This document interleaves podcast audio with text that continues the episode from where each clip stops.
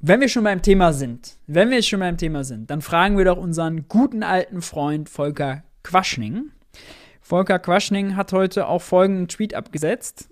Ich äh, zeige ihn euch. Redet ja ziemlich viel über Staatsfinanzen.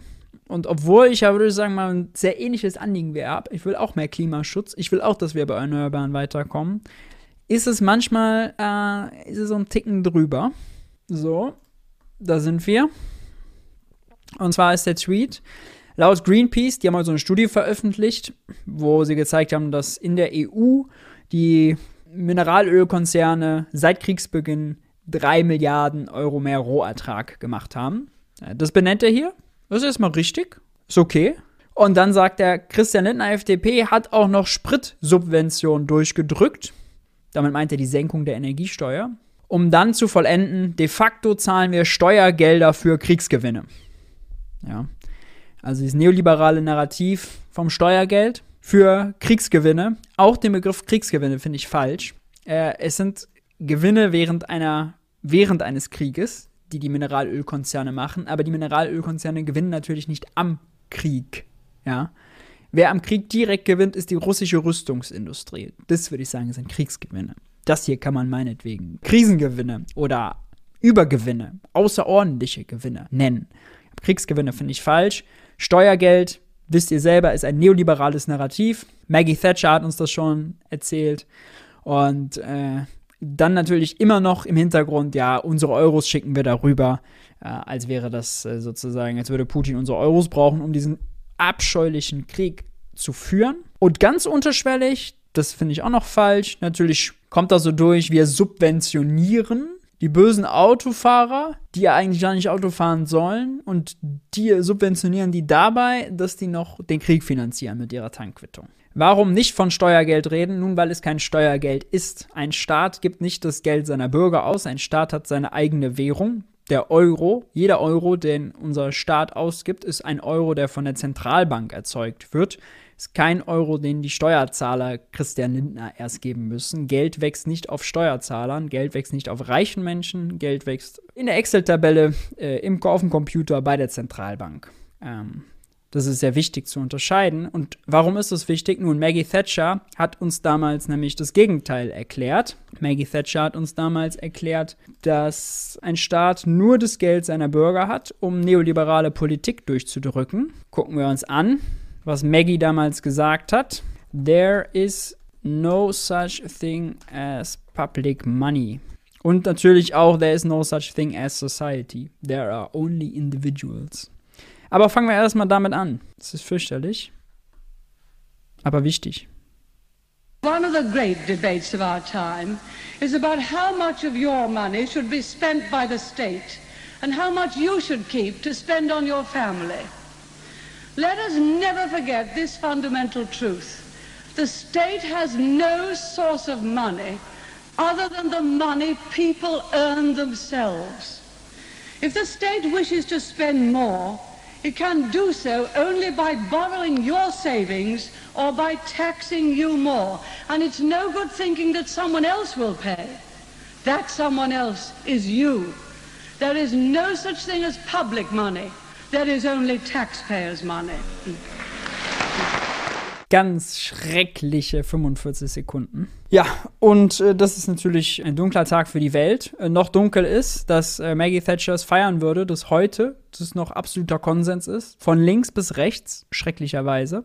Ja, Standing Ovations. Und es die Linke nicht gebacken bekommt. Linke jetzt nicht die Linkspartei, sondern Linke, Grüne, SPD, Jusus, Grüne Jugend, äh, Linksjugend, wer auch immer ähm, auch international andere Linke nicht gebacken bekommen, sich von diesem Narrativ zu lösen. Um das vielleicht noch einmal mit dem Steuergeld jetzt zu erklären. Das ist eine fundamentale Einsicht der MMT, muss ich mal ganz am Anfang erklären, der Modern Monetary Theory, dass diese Annahme, der Staat braucht das Geld seiner Steuerzahler, um Ausgaben zu tätigen, komplett unlogisch ist.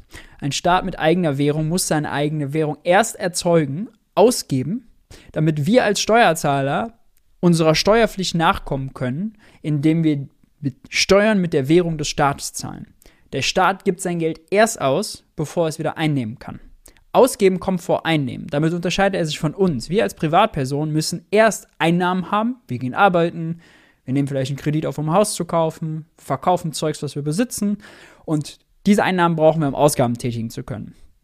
Wir als Privatperson sind finanziell begrenzt, wir können pleite gehen. Für uns ist sowas wie eine Schuldenquote relevant. Beim Staat passt das nicht. Ein Währungsherausgeber, Staat mit eigener Währung, muss, wie gesagt, seine Währung erst selber erschaffen, erst selber erzeugen. Die gibt er aus, dann können die Steuerzahler damit Steuern zahlen. Das war damals noch völlig klar, als Könige Münzen prägten, ihre Visage da drauf, diese Münzen ausgegeben haben und dann wieder eingezogen haben. Da war klar, hätten sie ihre Münzen mit der eigenen Visage nicht drauf gedruckt, äh, geprägt, hätten sie nichts gehabt, was sie einsammeln können. Bei Monopoly ist es auch so. Genau, macht Nicole hier einen guten Punkt. Nehme ich mal als Beispiel. Beim Monopoly wird am Anfang des Spiels Geld verteilt und dann, wenn man anfängt zu spielen, ich würfel als erstes, ich würfel eine 4, ich komme auf das Feld, wo ich Steuern zahlen muss, dann kann ich diese Steuern nur zahlen, weil die Monopoly Bank, das ist die Monopolist der Währung in dem Spiel, äh, am Anfang des Spiels Geld verteilt hat. Wäre das Geld nicht verteilt worden, hätte ich nichts, hätte ich keine Mittel, um diese Steuerpflicht zu erfüllen. Fertig. Und dann ist es sinnlos zu sagen, dass die Monopoly Bank meine Steuerzahlung braucht, um Ausgaben tätigen zu können. Denn obviously muss die Monopoly Bank das Geld erst ausgeben und in Umlauf bringen, bevor es wieder eingezogen werden kann. Und die Schulden der Monopoly Bank oder das Defizit der Monopoly Bank ist all das Geld, was sie ausgegeben hat an die Spieler, was auf dem Tisch liegt, aber was noch nicht über Steuern wieder eingezogen wurde. Ja? Staatsschulden, Monopoly-Bankschulden sind ausstehende Währungseinheiten, zirkulierende Währungseinheiten in der Privatwirtschaft, im Spiel. Also das ist wichtig zu verstehen. Und dann reine Logik, ja, man muss nicht mehr das Geldsystem verstehen. Man muss nicht checken, dass das zweistufig ist, man muss nicht wissen, was eine Zentralbank macht, was eine Geschäftsbank macht, was die Finanzagentur macht. Muss man alles nicht wissen.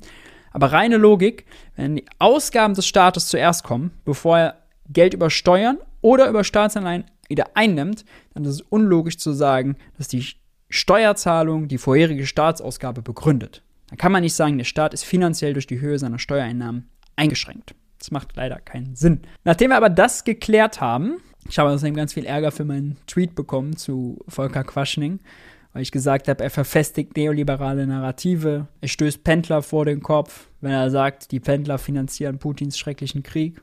Denn also, ich bin kein Pendler, ich muss nur zum Bundestag fahren. Manchmal muss ich auch nur, wie Jean-Philippe Kindler sagen würde, vom Palettenbett zum Designerschreibtisch. also nur an Schreibtisch und ich Homeoffice mache. Aber die Leute, die pendeln müssen, haben bestimmt auch was gegen den Krieg. Und haben aber keine Alternative. Das ist wirklich Quatsch. Da sei da. Quaschning. Ich habe da nur mal äh, durchgeskippt. Das sind nur ein paar Minuten. Wir gucken nicht ganz Stunde 50. Aber das ist der Bereich, der wurde mir auch heute, als ich den Tweet gemacht habe, oder darunter kommentiert, hier, guck mal, ah, da macht Quaschning das ja viel besser und viel differenzierter. Auf Twitter haut er immer raus, wir finanzieren Putins Krieg, unsere Ölimporte finanzieren Putins Krieg, unsere Gasimporte finanzieren Putins Krieg, wir brauchen Importstopp jetzt. Die Leute müssen dafür bereit sein, wir brauchen Verzicht, Verzicht, Verzicht, Verzicht. Und das finde ich politisch schwierig und ökonomisch schwierig. Und jetzt will ich ihm ja die Chance geben. Hat er hier in dem Video scheinbar darüber geredet, wurde mir gesagt. Und dann schauen wir uns das mal an, was er dazu so sagt. Und äh, das Buch ist jetzt dann im Januar rausgekommen, dauert halt immer ein bisschen, bis es dann gedruckt ist. Und wir hatten eigentlich diese ganzen Themen, die heute hoch und runter diskutiert werden, auch schon auf dem Schirm, weil das war damals schon ersichtlich. Ja, alle wissen, wir reden und diskutieren seit Jahren über die erneuerbaren Energien. Wir haben ein erneuerbaren Energiengesetz und das ist doch so unendlich teuer. Wir können uns äh, das gar nicht leisten und deswegen müssen wir so leider langsam machen, hat die alte Regierung, Herr Altmaier, hoch und runter erzählt. Ähm, roundabout 20 Milliarden war so die Größenordnung, was über das Erneuerbare Energiengesetz abgewickelt wurde. Und nun schauen wir mal, Deutschland. Kleiner äh, Fact noch nebenbei, nicht nur, dass Volker Quaschning äh, die Position vertritt, wir finanzieren Putins Krieg mit unseren Importen, sondern er hat auch sonst sehr neoliberale Einstellungen zu Staatsfinanzen, sagt permanent eben der Begriff Steuergeld, aber auch, dass, äh, und, dass wir auf äh, auf Kosten zukünftiger Steuerzahler, zukünftiger Generationen leben. All diese Narrative, die man so kennt, vertritt er. Und das ist eben so schade, weil wenn er für Investitionsoffensive in EEG, äh, in erneuerbare Energien, in Wärmepumpen und hast nicht gesehen, plädieren möchte, würde ihm das helfen, wenn er aus diesem neoliberalen Framing ausbrechen würde. Das ist schade. Und das ist natürlich der Mann hinter Fridays for Future und wenn Luisa Beubauer genauso spricht, dann ist das schade. Dann, dann schränken sie sich in ihren Narrativen und ihren Forderungen viel mehr ein und agieren unter völlig falscher Logik, nämlich unter neoliberaler Logik. Deutschland gibt jedes Jahr 50 bis 100 Milliarden für den Import von Erdgas, Erdöl und Steinkohle aus. Und das ist ein Thema, wo wir auch schon gesagt haben, Leute, darüber müssen wir reden. Das ist ein Problem für Deutschland. Diese 100 Milliarden, das werden dieses Jahr wahrscheinlich noch mehr werden, weil die Preise explodiert sind. Und das Geld, das fehlt in Deutschland, das begibt uns in Abhängigkeiten. Das ist unser Problem und nicht das, was wir hier. Das Geld fehlt in Deutschland, sagt er. Mhm. Wenn wir Geld nach Russland wenn Geld ausgeben, um Gas aus Russland zu kaufen, dann fehlt das Geld in Deutschland. Im eigenen Land in erneuerbare Energien äh, investieren. Deswegen haben wir seit Jahren die falschen Diskussionen geführt und äh, das war absehbar und das ist uns jetzt einfach auf die Füße gefallen. Ja, und wir. Ist beim Verbrauchen von Substanz, also insbesondere Umwelt, nicht legitim davon zu sprechen, dass Kosten für die Zukunft entstehen? Ja, aber das ist die reale Ebene, das ist nicht die finanzielle Ebene. Quaschning meint explizit die finanzielle Ebene, nicht die reale. Wir sind im Buch ja auch noch in Bezug auf Putin ein bisschen konkreter geworden. Genau, und die nächste Seite haben wir auch ganz gleich. Äh, wie gesagt, Redaktionsschluss letztes Jahr. Ganz schön paradox. Permanent wird Putins Politik kritisiert und dann überweisen wir ihm jedes Jahr einen zweistelligen Milliardenbetrag für Erdöl und Erdgas.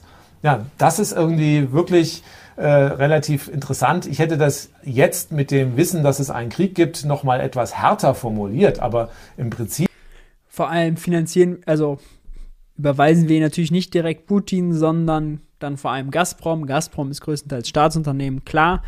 Die führen Gewinne und Steuern an Putin ab. Aber ich will nur darauf hinweisen, das ist hier schon verkürzt. Außenpolitik-Experte ist er scheinbar auch. Geht direkt bei Schröder in die Tasche. Dieb war das schon absehbar. Wir hatten auch schon gewarnt, baut die Pipeline Nord Stream 2 nicht. Wir haben einfach ein Problem mit den Abhängigkeiten von Putin. Steht in dem Buch drin, hat man schon vor einem halben Jahr gewusst, hat man nachlesen können. Wir haben einfach hier die komplett falsche Politik gemacht. Ja, hast du denn ähm, irgendwie auch noch ein paar konkrete Zahlen, was wir so letztes Jahr für Öl und Gas ausgegeben haben? Naja, da muss man schauen ich habe die nicht, aber man kann ja irgendwie bei seriösen Quellen nachgucken. Also bitte nicht auf Telegram. Wenn wir hier arbeiten, gucken wir uns gute Quellen an. Und in Deutschland sind die Statistiken erstmal äh, im Gegensatz zu anderen Ländern nicht gefälscht. Das heißt, das ist wirklich relativ unabhängig. Und da haben wir ein paar Fakten zum Außenhandel mit Russland. Das ist ja erstmal interessant. Also ich habe hier mal die Grafik vom Statistischen Bundesamt und habe mal gehighlightet, was das Statistische Bundesamt dazu gesagt hat. Deutschland importierte 2021 vor allem Erdöl und Erdgas im Wert von 19,4 Milliarden Euro. Und das war ein Zuwachs um 49,5 Prozent, machte 59 Prozent aller Einfuhren aus Russland aus. Und das ist relativ interessant. Also wir haben jetzt hier 19,4 Milliarden Euro letztes Jahr überwiesen. Dieses Jahr wird es vermutlich nochmal deutlich mehr sein, weil, wie gesagt, Öl und Gas ist deutlich teurer geworden. Und ähm, ja, 60 Prozent aller äh, Importe, die wir aus Russland beziehen, sind Öl und Gas. Also das ist wirklich ein sehr, sehr großer Faktor, den wir hier haben. Ja, Wahnsinn. Und wie entscheidend ist jetzt das russische Öl äh, und das Gas überhaupt für unsere Energieversorgung? Ja, es ist, tut uns schon weh. Das werden wir gleich mal in den nächsten äh, Minuten diskutieren. Ich will vielleicht noch mal kurz auf diesen Satz zurück, weil wir hatten vorhin schon mal in den Chat geschaut und da war schon eine Frage vorab. Ähm, der hat dann gefragt, äh, ja, wie sieht das da aus? Ähm, ich hatte ja schon auf Twitter mich mal drüber ausgelassen, dass wir einen Importstopp brauchen. Da reden wir mal drüber aus, weil wir den, den Krieg in der Ukraine finanzieren. Und äh, war bestimmt doch einer von euch, oder ihr seid direkt in den Chat reingegangen und habt gesagt, wie meinst du das, Volker?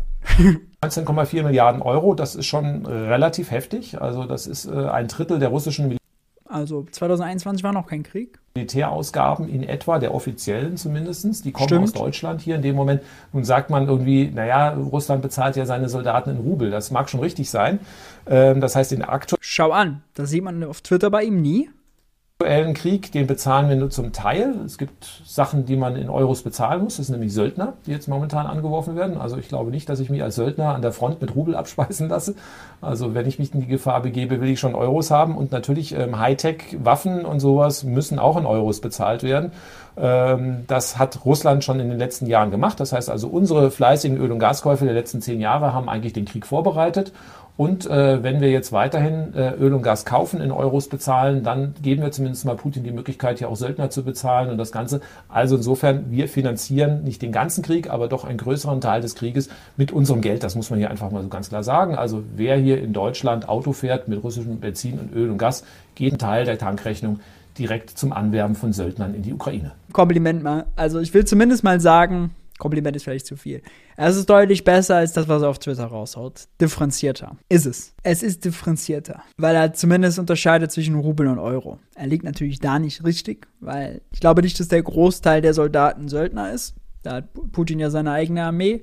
Waffen stellt Putin, Russland ist äh, einer der größten Waffenhersteller, einer der zweitgrößte Waffenexporteur sogar der Welt. Da sind die nicht äh, von uns abhängig. Dann Hightech kriegen die zu einem großen Teil schon gar nicht mehr, weil wir Exportverbote haben. Das heißt, die Euros, die Gazprom bekommt, die kriegt ja nicht mal Putin, weil wenn Gazprom die an Putin überweisen würde, wären sie eingefroren. Gazprom müsste sie also direkt ausgeben. Gazprom gibt aber 80 Prozent der Euros direkt aus, mittlerweile sogar eigentlich 100 Prozent, um eben die, die Verordnung, der Verordnung Putins zu entsprechen, um den Wechselkurs zu stabilisieren. Die importieren also keine Kriegsgüter, alles was irgendwie Dual-Use-Güter ist, was zivile Verwendung hat und militärische, wird von uns eh schon nicht mehr dahin verkauft. Das können die mit Euros nicht kaufen. Also das ist extrem verkürzt.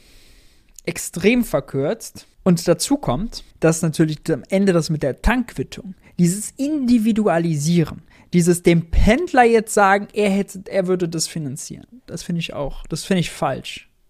Also es ist ökonomisch falsch, aber ich finde es auch moralisch falsch. Weil es die Politik entlastet und uns als Konsumenten belastet. Wir haben aber kaum Einfluss darauf. Was kann ich dafür, wenn meine Bude eine Gasheizung ist? Da fange ich doch bestimmt nicht an, hier die Heizung auf Null zu drehen. Hätte, hätte GroKo mal Gas gegeben, im wahrsten Sinne des Wortes, und mal Gasheizungen durch Wärmepumpen oder sonst was ausgetauscht. Keine Ahnung, ob das möglich ist. Kann er ja sagen. Da kennt er sich wiederum wahrscheinlich gut aus. Dann hätte ich nicht äh, die Entscheidung treffen müssen. Aber dieses Individualisieren von Schuld, ja sogar von in Schuld, in gut, böse, in Freund, Feind zu denken. Volker Quaschning argumentiert in ähnlicher Weise wie ein Crash-Prophet. Die haben auch dieses gut, böse, Freund, Feind, dieses Übertreiben, dieses Individualisieren, finde ich ganz falsch. Finde ich einfach falsch. Gerade finde ich es so schade, weil in Volker Quaschning sehe ich natürlich noch mehr. Da sehe ich Fridays for Future. Und wenn Fridays for Future so einen Quatsch dann auch erzählt, das ist dann nicht gut. Das muss doch nicht sein. Das bringt doch nichts. Ist es denn egal, ob Russland irgendwelche Einnahmen aus Exporten hat? Es ist nicht egal. Es kommt darauf an. Die russische Wirtschaft leidet natürlich darunter, wenn sie kein Geschäft mehr mit uns machen. Und da können sie den Wechselkurs weniger stark stabilisieren. Und für die Zukunft, für die zukünftigen Geschäftsbeziehungen spielt das natürlich eine Rolle, wenn irgendwann der Krieg vorbei ist. Aber das sind alles Differenzierungen, die ein Volker Quaschning nicht vornimmt und die andere Leute, die so argumentieren, auch nicht vornehmen. Das ist, also wenn sie so das zuspitzen würden und dann das länger erklären, okay, aber das passiert leider nicht. Und deswegen muss ich sie bei barer Münzen nehmen und dafür kritisieren.